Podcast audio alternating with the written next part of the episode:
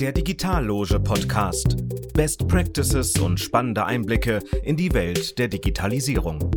Tom Endres und seine Gäste nehmen dich mit in die Erfahrungswelten von Unternehmern, Digital Executives und Future Leaders. Hier bekommst du praktische Impulse und wertvolle Insights aus der Sicht von Profis.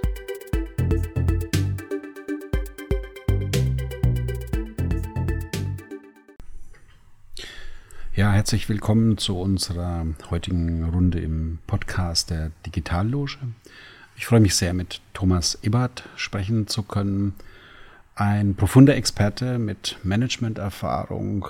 Er kümmert sich um Lehre, bildet Studenten aus und ist eben auch eng mit Beratungsthemen verknüpft, die mit öffentlicher Hand zu tun haben, aber in Teilen eben auch mit Privatwirtschaft. Aus dem Grund würden wir uns heute auch unterhalten über Unterschiede zwischen öffentlicher Verwaltung und privatwirtschaftlichen Transformationsprozessen und was äh, Thomas für uns dann an Gedanken anzubieten hat, die vielleicht auch wichtig für eine ganz praktische Umsetzung sein werden. Thomas, ganz herzlich willkommen hier bei uns und vielleicht möchtest du gerne noch ein paar Takte zu dir selbst sagen. Ja, hallo Tom. Vielen herzlichen Dank für die Einladung und schön, dass wir miteinander reden. Mein Name ist Thomas Eberhardt. Ich bin 57 Jahre jung, äh, bin in Berlin geboren und groß geworden, ähm, bin heute Bürokaufmann, Diplomkaufmann und Wirtschaftsingenieur, habe in Berlin und England studiert, mein Berufsleben dann äh, bei der SAP AG gestartet. Ich war weit über zehn Jahre in äh, Beratungsfunktionen in großen Systemintegrationshäusern, vielfach weltweit unterwegs und bin dann in mehreren äh, Leitungsfunktionen in der Industrie eben auch in der IT unterwegs. Heute, obwohl ich nie IT studiert habe, bin ich seit 27 Jahren in der IT unterwegs oh, und nicht müde. Hm, so vergeht die Zeit. Ne? Ähm, ja. Wenn wir tatsächlich mal auf das Thema öffentliche Verwaltung und Digitalisierung schauen, wie ist denn da deine Wahrnehmung von, von dem Digitalisierungsbedarf im Hinblick auf Themenanzahl und Geschwindigkeit? Ja, ich glaube, dass die Verwaltung, die Kommunen äh, in der Geschwindigkeit, aber auch in der Einstellung der Industrie hinterherhinken. Das ist, glaube ich, ein relativ normaler Fall. Aber wenn man Europa betrachtet oder Welt, dann hängt man ein bisschen mehr hinterher. Wir tun uns schwer. Das mag an unserem enormen Wohlstand liegen, ähm, an den enormen Errungenschaften der Vergangenheit. Aber ich glaube, wir müssen da mit aufräumen und müssen einfach anerkennen, die Lage wird sich radikal ändern und Digitalisierung der Verwaltung hat auch mit Wettbewerb von Standorten zu tun. Und da haben wir echt eine ganze Menge zu tun. Das habe ich jetzt nicht verstanden, beziehungsweise auf Standort äh, für Firmen oder auch für also B2C, also Bürgerservices, oder siehst du das äh, in, in einem Guss? Ich glaube, dass zum Beispiel die Stadt München hat sich vorgenommen, ein attraktiver Standort zu sein für Ansiedlung von wesentlichen Industrien. Und dafür muss man eben äh, Workforce zur Verfügung stellen, die ausgebildet ist. Da muss man aber auch Infrastruktur zur Verfügung stellen, dass Firmen sagen, ja, München ist der Standort, an dem ich mich ansiedle, an dem ich Business machen kann. Da komme ich gut hin, da komme ich gut weg. Da finde ich digital affine Mitarbeiterinnen. Ähm, und von da aus kann ich erfolgreich mein Geschäft äh, betreiben. Und das ist quasi eine Initiative einer Region, einer Stadt für die eigene Attraktivität, ganz klar. Mhm. Ja, so ist es. Und es gibt dadurch auch einen Wettbewerb. Also da gibt es durchaus die eine oder andere Metropolregion, die auf eine andere schaut und sagt, hm, ist jetzt Wien weiter vorne? Äh, was macht Paris eigentlich? Was macht London? Aber auch innerhalb von Deutschlands ist jetzt Hamburg, Frankfurt, Stuttgart oder gar München der bessere Punkt für eine Ansiedlung. Okay, verstanden. Ähm, hast du irgendwie eine Art von Prioritätenliste, was die Themen betrifft, um die es gerade geht? Prioritäten, ich glaube, es gibt gibt es so eine, einen Punkt, den sich alle zu gemein teilen müssten, nämlich jeder erfindet seine Digitalisierung selbst. Und man teilt wenig Wissen, man teilt wenige Erfahrungen und es gibt zu wenige Dinge, die gemeinsam gemacht werden. Eigentlich schwimmen da alle im gleichen Teich und es gibt eigentlich nicht mal eine Konkurrenzsituation äh, im Rahmen der Digitalisierung. Verglichen mit der Industrie, denke ich mal, fehlt den Kommunen ähm, deutlich zum Beispiel äh, die fehlende Konsolidierung. Also die müssten viel mehr Dinge vorher vorbereiten, um überhaupt in der Lage zu sein, zu digitalisieren.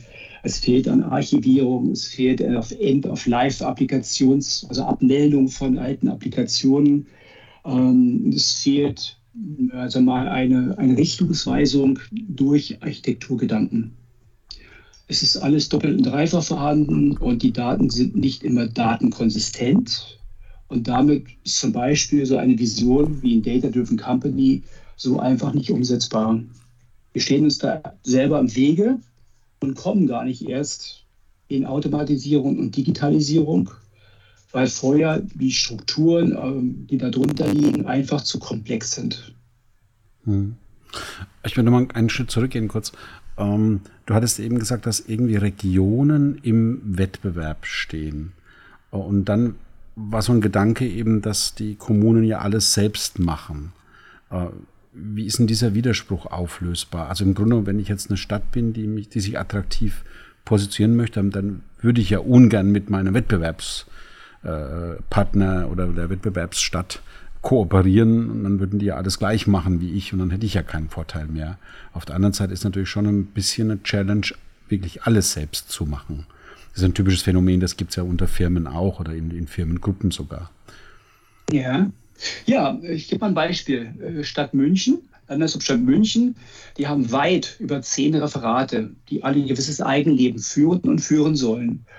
Der Commodity-Grad ist aber äußerst gering. Jeder erfindet seine komplett eigene IT, seine eine komplett eigene Anwendung. Ich behaupte einfach mal, dass diese Referate zu gut 50 Prozent eine Commodity-Ebene einziehen könnten, die sich auf Hardware erstreckt, die sich auf Datenbank streckt, auf Betriebssysteme und auf relativ einfache Applikationen, die einfach überall gleich sind. Warum soll eine Reisekostenabrechnung äh, beim Referat A anders sein als beim Referat B? Warum soll Fuhrparkmanagement getrennt sein und viele andere Dinge mehr? Und ich glaube, wenn man diesen Commodity-Grad weit höher setzte, dann hätte man Zeit für das, was wirklich differenzierend ist und wo man sich Städte voneinander abheben können. Aber diese gemeinsame Basis muss geschaffen werden. Ich nehme jetzt mal den, den äh, privatwirtschaftlichen Hut sozusagen, der begegnet uns ja in, in, in Exzellenzprogrammen eigentlich, eigentlich oft. Da ist einer der, der stärksten Hebel sind Shared Services oder Corporate Services und natürlich äh, ähm, Policies, äh, Architekturpolicies, Security Policies oder ähnliches mehr.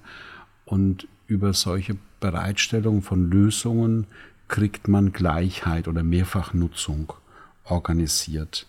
Ähm, in, inwieweit klappt das auch in einer Stadt oder scheitert das dann an Referatsgrenzen, so wie du es eben skizziert hast?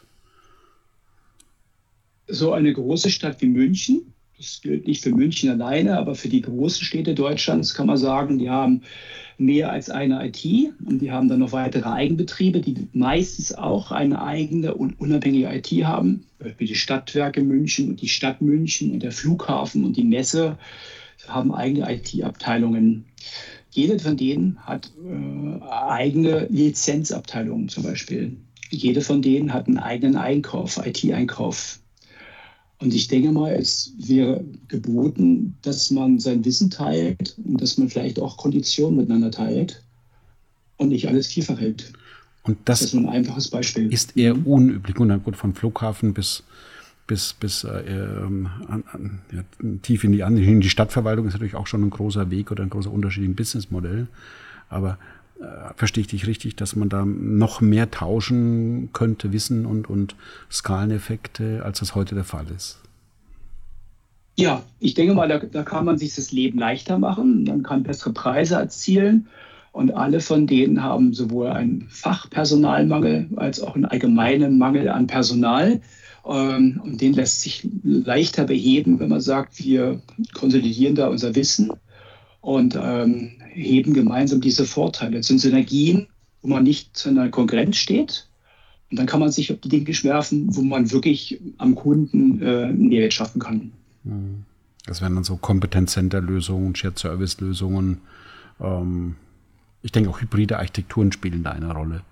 Man sagt, ja. an welcher Stelle nehme ich äh, identische Lösungen und wo springe ich ab in das Business-Spezielle oder in das Service-Spezielle oder das Geschäftsmodell-Spezielle? Ja, da gibt es bestimmt ein paar wirklich spezielle Anwendungen, die wirklich auch viel Hege und Pflege brauchen, die vielleicht auch häufig verändert werden müssen, alleine schon wegen neuer Gesetzessituationen. Da habe ich Verständnis für. Und dafür müssen wir eben noch schneller da sein und mehr Leute darauf ausbilden, dass wir das schnell umsetzen können. Aber doch bitte nicht an einer Fuhrpark-Software. Genau, das wäre kann man doch stabil, stabil eine, aufsetzen. Eine funktionale Ergänzung in so einem, in so einem Prozessportfolio. Wie, wie, wie muss ich mir Architekturmanagement in einer Stadt vorstellen? Also jetzt nicht Architektur im Sinne von Bauen, sondern IT-Architektur. Also in, in, in, in normalen Firmen ist das ja der Hebel für ja, Future Mode of Operation, für Komplexitätsmanagement, für Lifecycle Management. Ähm, also je, je besser die Bebauungspläne und Architekturen im Blick sind, jetzt bin ich wieder privatwirtschaftlich, umso leichter fällt Hausputz- und Erntezeit, ich nenne es jetzt mal flapsig so. Funktioniert das in einer Stadt auch oder muss man da besondere Dinge berücksichtigen? Also in den Kommunen habe ich je erlebt, dass es ein Architekturmanagement gibt, dass es auch besetzt ist von sehr schlauen Leuten, dass es aber relativ rückwärts gewendet ist. Dass man also sagt, wir haben so und so viele Switches, wir haben so und so viele Applikationen, äh, wir haben so und so viele Schnittstellen, wir haben meinetwegen diese und jene Releases. Aber das Thema Roadmap, Bebauungsplan, Future Mod Operations, das wurde damit wenig bis gar nicht bedient. Und das finde ich ist eigentlich der spannende und der gestaltende Teil von Architekturmanagement. Vielleicht aber auch die strategische Ebene davon. Und das wünschte ich mir, dass das in den äh, Kommunen stärker bedient wird. Gut, könnte ja auch eine gute Empfehlung sein, weil man da Quick Wins und, und, und Bigger Wins letztendlich organisieren könnte am Ende des Tages. So verstehe ich die zumindest jetzt im Moment. Ne? Ja, ja. Ich glaube, wenn man da mehr Auswertung fährt, was ist redundant, was ist veraltet, äh, äh, was ist überschneidend, dann kann man da sicher noch einige Synergien rausschneiden. Mhm. Ähm, ich würde gerne den, den Blickwinkel noch mal ein bisschen weiter drehen. Ähm, wie, wie, ist eine, wie, wie ist der Umgang mit so User Stories, mit, mit Funktionalitäten? Ähm, das spielt ja im, im, Projektmanagement, du bist ja auch ein, ein Projektmanagement-Profi, ich glaube, hast sogar ein Buch drüber geschrieben oder mehrere Bücher. Ähm, ja. Ähm, wie würdest du das sehen, diese agilen Methoden? Ich meine, agil heißt jetzt nicht ungeplant, das, das ist, glaube ich, mittlerweile verstanden. Aber der große Unterschied bei agilen Projektmanagement-Methoden ist ja, dass man relativ klar diskutiert, was ist die User Story, was ist das Kundenerlebnis, das hergestellt werden soll. Ähm, deckt sich das mit Arbeitsformen, die auch im, in, der, in der öffentlichen Verwaltung anwendbar sind oder muss man sich da ganz anders aufstellen als in klassischem Projektmanagement? Also ich glaube, dass da einiges gerade in der Veränderung ist. Aber momentan haben wir eher ein klassisches Requirements Engineering, also eine Anforderungsaufnahme. Und der Weg und die Zeit der Verarbeitung dauert lang. Die Projekte werden aufgrund einer Vielzahl von Wünschen in der Regel groß oder vielleicht auch zu groß und sie werden nicht in Happen geschnitten, sondern es wird eben vieles auf einmal gemacht und deswegen sind die Laufzeiten der Projekte dann noch entsprechend lang. Wünschte mir da auch, dass man sagt, wir gehen in Releases vor, wir, wir machen kleinere Funktionalitäten, äh, liefern die aus und können dann lieber nochmal nachfertigen, äh, wenn wir mehr wissen, äh, damit Time to Delivery einfach Time to Impact kürzer ausfällt. Das heißt, die eher etabliertere Managementmethode ist Bestandsaufnahme wasserfallartig, Planungsphase, Umsetzungsphase in eher großen Paketen. Das deckt sich natürlich auch ein bisschen mit der, mit der, mit der Art Architekturmanagement zu machen. Wenn man, wenn man modularer ja. ist, dann kann man natürlich auch in kleineren User Stories arbeiten. Aber ich habe es jetzt so verstanden, dass in der Stadt, aus welchen Gründen auch immer, eher noch die, die größeren Schritte, die wasserfallartigeren Pakete, die klassischeren Projektvorgehensweisen äh, dominieren. Ich glaube, die Wünsche sind groß, die sind vielfältig. Da ist eben auch, wenn man schon mal dran ist, versucht man alles reinzupacken. Wer weiß, wann das nächste Mal die Möglichkeit besteht, ein großes Projekt aufzusetzen, dann nutzt man das eben, dann wird es vielleicht übernutzt. Es gibt vielleicht kein so klares Demand-Management, also eine Diskussion, ein Diskurs darüber, packe ich das jetzt wirklich alles in ein Projekt rein? Kann ich das vielleicht in ein zweites Projekt packen? Gibt es vielleicht ein anderes laufendes Projekt, was das auch mit abdeckte? Ähm, also wie paketiere ich diese Anforderungen? Und es handelt sich dann weniger um User Stories, das wohl auch, das kommt vor. Aber in der Mehrheit will man irgendwas ausliefern. Ist, man ist eher daran zu sagen, wir, wir, müssen das jetzt tun, weil es ein Gesetz erfordert ähm, und nicht wir optimieren äh, User Experience auf der ganzen Fläche. Ja. Aber das ist letztendlich schon etwas, was die, die, die Städte oder Kommunen ähm, sehr eint. Ich meine, die, die User Stories, die, die Kundenerlebnisse, die Bürgererlebnisse in diesem Sinne äh, sind ja relativ ähnlich. Es ändert alles in der Gesetzgebung, es äh, hat Andockpunkte an, an Legal, an Compliance, an, an, an Services, die, die die öffentliche Hand erbringt.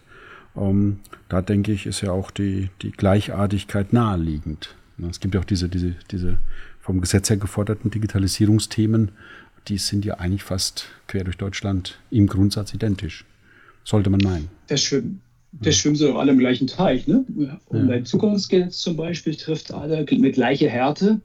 Ähm, oder ein Auto anmelden in einer Stadt kann man sehr, sehr unterschiedliche Erlebnisse haben. Das ist sicher nicht in allen Städten lustig und kann entsprechend lange dauern.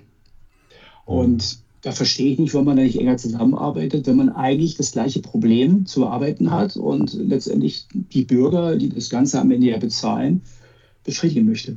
Mhm. Ja, sehr schön. Ja.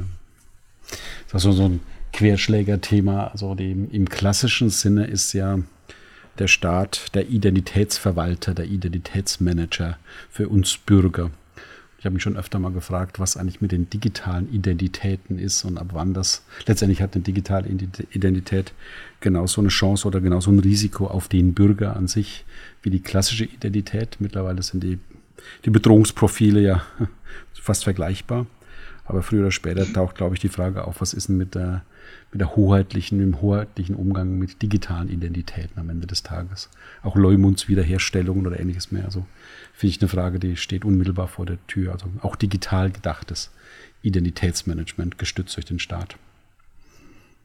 Ähm, haben wir sicher einen großen Dialog darüber laufen, sei es jetzt die digitale Krankenakte, sei es der digitale Ausweis, sei es der digitale Führerschein, der Führerschein, der vom iPhone kommt zum Beispiel. Ähm, und auf der einen Seite haben wir dann großen Druck und wollen dem standhalten und das ausliefern. Auf der anderen Seite gibt es die Gesetzeslage nicht immer her. Und das Dritte ist, dass natürlich die Security- und Architekturebene ähm, das mit sehr großer Vorsicht sieht. Also die oberste Ebene der IT, der Städte, ist ja häufig politisch besetzt. Und die neigen jetzt natürlich nicht zum Risiko, beziehungsweise äh, in die Bereiche zu gehen, die nicht ausformuliert sind. Und dann wird eben gebremst statt gearbeitet. Mhm. Und das ist schade, wenn man das nicht, äh, also ich sehe das nicht als Risiko, sondern ich sehe das als Chance, die man einfach mal ergreifen sollte. Mhm. Was sind denn aus deiner Sicht die größten Unterschiede zwischen öffentlicher Verwaltung und, und Privatwirtschaft? Also als einmal ist es so, dass Digitalisierung ist nicht Aufgabe einer exotischen Abteilung, sondern Digitalisierung betrifft uns alle. Und da müssen wir auch alle mitmachen. Und vielleicht ist es so, dass wir auch alle mitmachen wollen. Das Business Alignment zu den zum Beispiel Referaten und zu den Kunden hat nicht den gleichen Stellenwert wie in der Industrie, weil wir uns ja eigentlich über Steuern refinanzieren und nicht über den lachenden Kunden, der sagt, ich wähle A und B als Lieferanten, wir sind ja sozusagen immer im Monopol. Wir müssen unbedingt von der Verwaltung ins Management übergehen. Wir müssen Leadership proklamieren. Wir müssen. Äh was, was meinst du damit? Weil Verwaltung ist ja eigentlich auch eine, eine, eine Art von Operations Management, sage ich jetzt mal. Eine gute Verwaltung, ja, die ja. sorgt dafür, dass Dinge sich verlässlich wiederholen, ist ja erstmal auch ja. Operations. Aber was, was, was, was geht dir durch den Kopf, wenn du sagst, da möchtest du was hinzufügen? Das habe ich noch nicht klar. Also da gab es vor einigen Jahren, letztens habe ich ins Buch nachgeschaut, aus 2013 äh, wurde vorhergesagt, dass es eine wichtige Transformation gibt der IT-Abteilungen von der Kostenfaktor IT in Richtung Enabler. Und da hat man vorhergesagt, dass diese Transformation spätestens im Jahr 2020 beendet ist. Also die IT ist nicht mehr ein Kostenfaktor, sondern sie ist heute Geschäftsmitpartner um Geschäftsmodelle zu tragen ähm, um sichtbar zu sein und äh, Erfolge zu ermöglichen. Das ist in den Kommunen noch nicht passiert und nicht zu Ende geführt. Das heißt, noch sind wir da Ballast, noch sind wir da Bremser. Und eigentlich wollen wir vorne mit den Referaten zusammen ähm, an der Front stehen und die Kunden glücklich machen und ihnen das ausliefern, und zwar zeitnah ausliefern, was sie sich wünschen. Und das ist noch nicht passiert. Das ist für mich ein großer Unterschied. Mhm. Ja. Mhm. Gut, das, um, ist, ähm, das äh, spiegel ich jetzt mal so mit, mit, mit ähm, Situation in, in der Privatwirtschaft. Gut, da geht es um ein gemeinsames Budget, wie investiert man das? Dann gibt es Ideen aus dem Business, da gibt es Optionen aus der Technologie, die werden ausverhandelt. Und diese Art von Prozess, würdest du sagen, der kann in der öffentlichen Verwaltung noch stärker organisiert werden. Das wäre so ein typisches Beispiel der, der kann stärker organisiert werden, der kann auch forciert werden. Momentan ist so, dass Leiden ist momentan noch einfacher als Lösen. Und okay. ich denke mal, da sind wir weg, dass wir sagen, wir motivieren zum Lösen, wir motivieren zum Verändern. Und wir brauchen eine Kultur, die uns diese Veränderung erleichtert. Dass wir da, wo wir es wollen und können, flexibler sind. Und wir müssen eben das Verändern auch ein bisschen üben.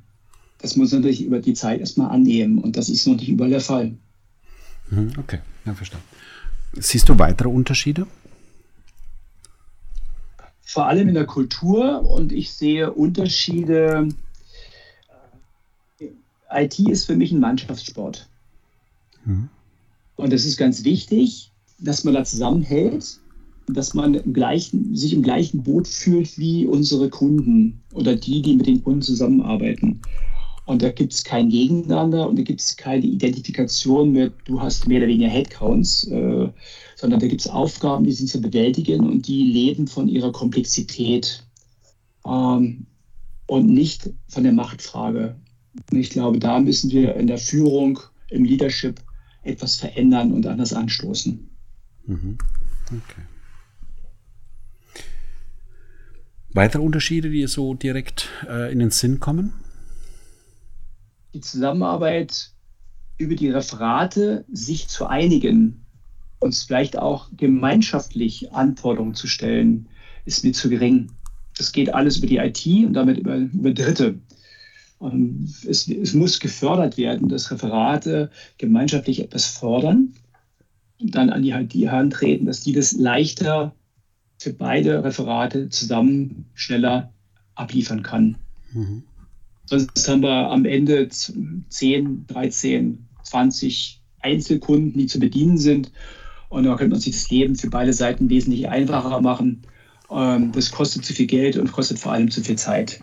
Hm. Ich denke, das könnte auch was Positives, äh, eine positive Auswirkung auf auf äh, Liefergeschwindigkeit haben. Ne? Ich meine, äh, mir ist Diskussion schon begegnet, dass halt in, in der öffentlichen Hand zum Teil auch Wahltermine eine Rolle spielen, muss halt gute Erfolge ja. haben zur nächsten Wahl und gibt es Interesse, die auch völlig legitim politisch motiviert sind, im Sinne von, okay, man macht ja einen guten Service machen, auch um gutes Feedback zu kriegen gut getimt zur nächsten Wahl. Ähm, ähm, wenn ich dir so zuhöre, hätte ich tatsächlich die Hypothese, dass diese erweiterten Arbeitsformen auch schneller liefern, und möglicherweise auch mehr erlebbare Erfolge produzieren, die den handelnden Personen auch nützen können.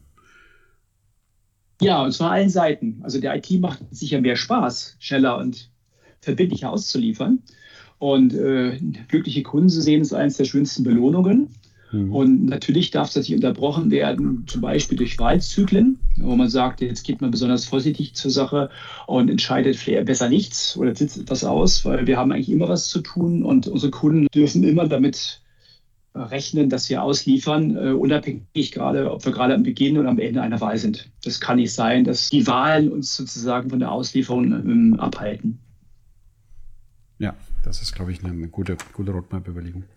Ähm, Hast du Überlegungen Richtung Provider? Ich meine, ähm, meine, Provider spielen ja in, in, in jeder Corporate IT eine, Rolle. Die Fertigungstiefe kann nie 100% sein, äh, geht von der Logik der Software, sage ich nicht, aber auch von Operations- oder Projektunterstützung.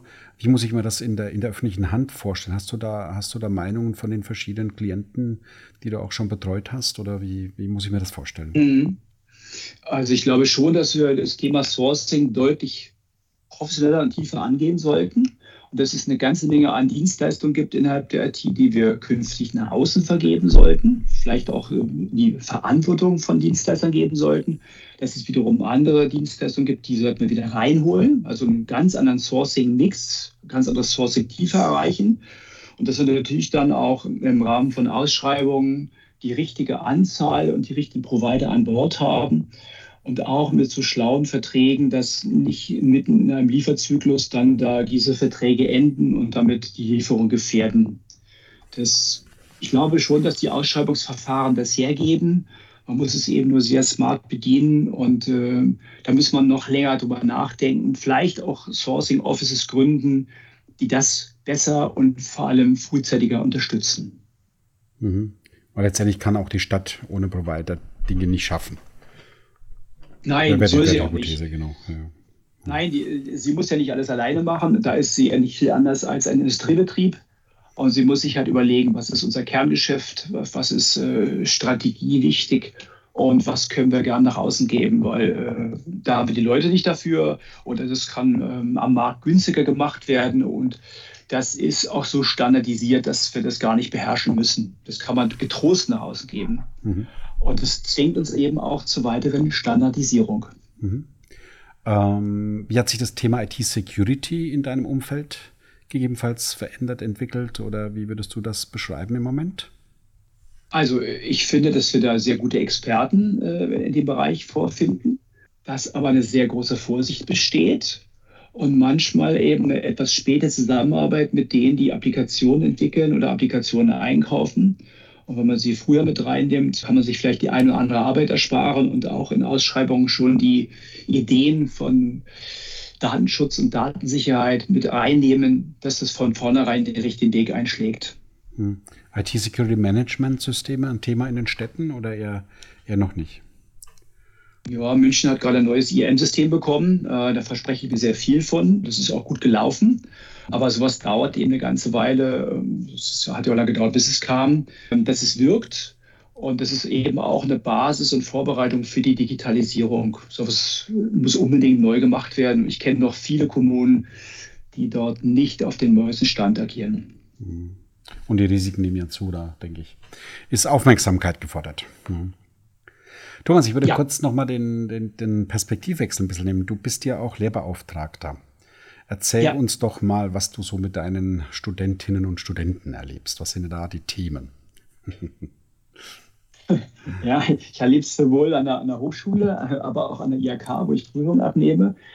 Den einen, den erzähle ich, dass sie meinetwegen Betriebswirtschaftslehre studieren und sie sind ja letztendlich dann äh, Zuschauer von IT-Geschehen. Also was müssen sie zuarbeiten, was müssen sie verstehen, wie kann, mit welchen KPIs wird so ein IT-Department eigentlich geführt, äh, was ist erfolgskritisch. Ähm, und sie müssen letztendlich lernen, dass ähm, dass IT sich sehr schnell verändert oder ein bestimmter Part sich sehr schnell verändert, ein anderer mag vielleicht auch sehr stabil sein und dass es ein ständiges und stetiges Lernen ist. Und dieses Lernen, Lernen ist der große Schritt, äh, sich der Neugierde zu erhalten, ähm, dass es eigentlich nie endet und dass die Leute, die neugierig sind und die sich Lernen zutrauen, da äh, große Erfolgschancen haben.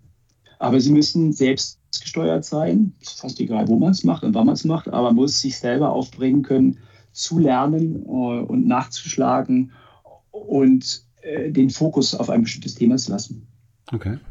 Ist diese Digital Native äh, Perspektive eine grundsätzlich andere? Ich meine, du hast ja auch in, in, in normalen Unternehmen Kontakt mit, mit Digi-Profis sozusagen. Ähm, ja. ist, ist das grundsätzlich anders? Weil gefühlt haben die erfahrenen Leute Wasserfallkompetenz und strategische Langläuferkompetenz und fügen das Agile zum Beispiel hinzu. Und, und äh, jüngere Player sind vielleicht äh, agil trainierte und müssen die Langläuferkomponente noch ein bisschen reintrainieren. Aber eigentlich ist es ja in der Summe die gleiche, äh, die gleiche, das gleiche Kompetenzprofil jetzt mal aus einer, aus, äh, aus, von, von der Seitenlinie betrachtet. Oder ist die Hypothese, deckt sich die nicht so sehr mit dem, was du erlebst? Also ich erlebe es folgendermaßen, Tom, dass die Teams gemischt aus jungen und alten Leuten ähm, am allerbesten laufen, weil die Alten durchaus die Fragen stellen mit dem dreimal warum, warum ist denn das so und das verstehe ich immer noch nicht und ich will es noch genauer wissen und die bohren einfach. und die jungen Leute frisch sind und die jungen Leute voranschreiten wollen und einfach mal Dinge ausprobieren, ähm, aber manchmal eben auch nicht die Tiefe erreichen, gar nicht wissen, warum läuft es denn jetzt und warum läuft es denn halt nicht. Und sie brauchen, wir brauchen mal die vorsichtigen Menschen, die sagen, also Testen ist keine Frage von Feigheit, sondern vielleicht eine Frage von Gründlichkeit. Wir brauchen mal die, die einfach sagen, die Technologie kenne ich nicht, äh, die setzen wir jetzt mal da ein, auch wenn sie noch nicht so erprobt ist. Mhm. Ähm, diese Mischung ist momentan sehr, sehr erfolgsversprechend. Und die jungen Leute werden wir dringend brauchen, äh, davon noch mehr, als wir eigentlich haben. Aber momentan fehlt es ein bisschen an Tiefe und sie haben es so ein bisschen schwerer auch, weil die heute Technik einfach wahnsinnig komplex ist. Und wo wir uns damals so mit MS-DOS rumgeärgert haben, das hilft dem einen oder anderen halt auch äh, ganz primitive Zusammenhänge zu verstehen. Mhm. Da hatte ich die Tage irgendwie eine interessante Diskussion ging es um, um die alten Programmiersprachen im Vergleich zu den neuen. Äh, das heißt, die alten sind in der Diskussion als wesentlich energieeffizienter bezeichnet worden. Das heißt, der Carbon Footprint der, der ähm, hoch, hoch aggregierten Programmiersprachen, die jetzt halt auch sehr schnell Ergebnisse generieren, ist am Ende unangenehmer negativer als die, die tieferen Sprachen. Also von daher mal gespannt, was sich da noch entwickelt. Vielleicht gibt es ja eine Renaissance. Oh ja. Vielleicht gibt es ja eine Renaissance. Ne?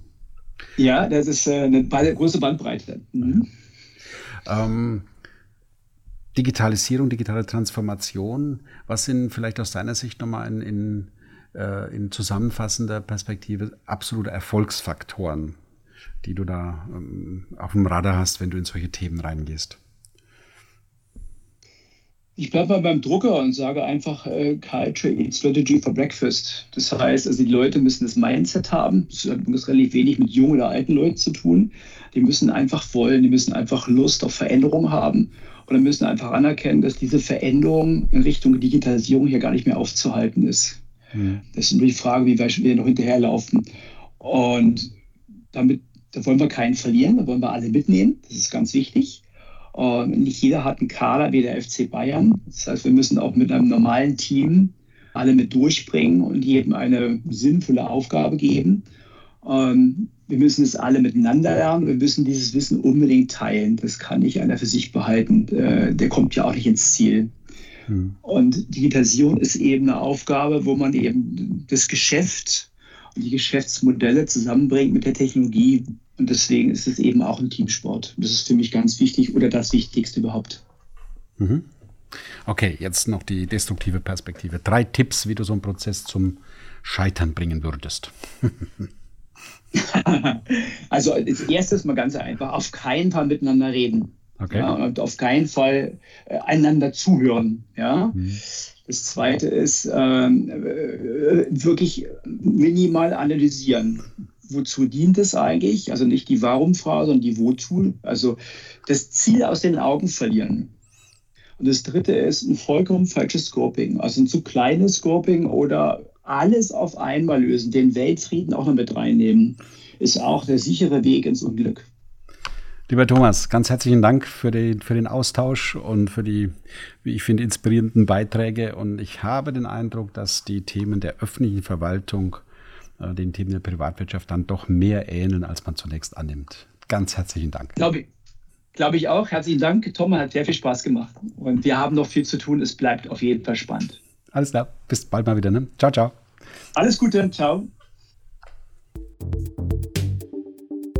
Was war der für dich wichtigste Impuls und was wirst du in Zukunft für dich umsetzen?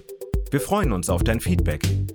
Gerne kannst du uns deine Fragen und Anregungen auch über LinkedIn oder unsere Website digitalloge.com schicken. Wenn du keinen weiteren Insight aus der Welt der Digitalisierung mehr verpassen möchtest, abonniere diesen Podcast.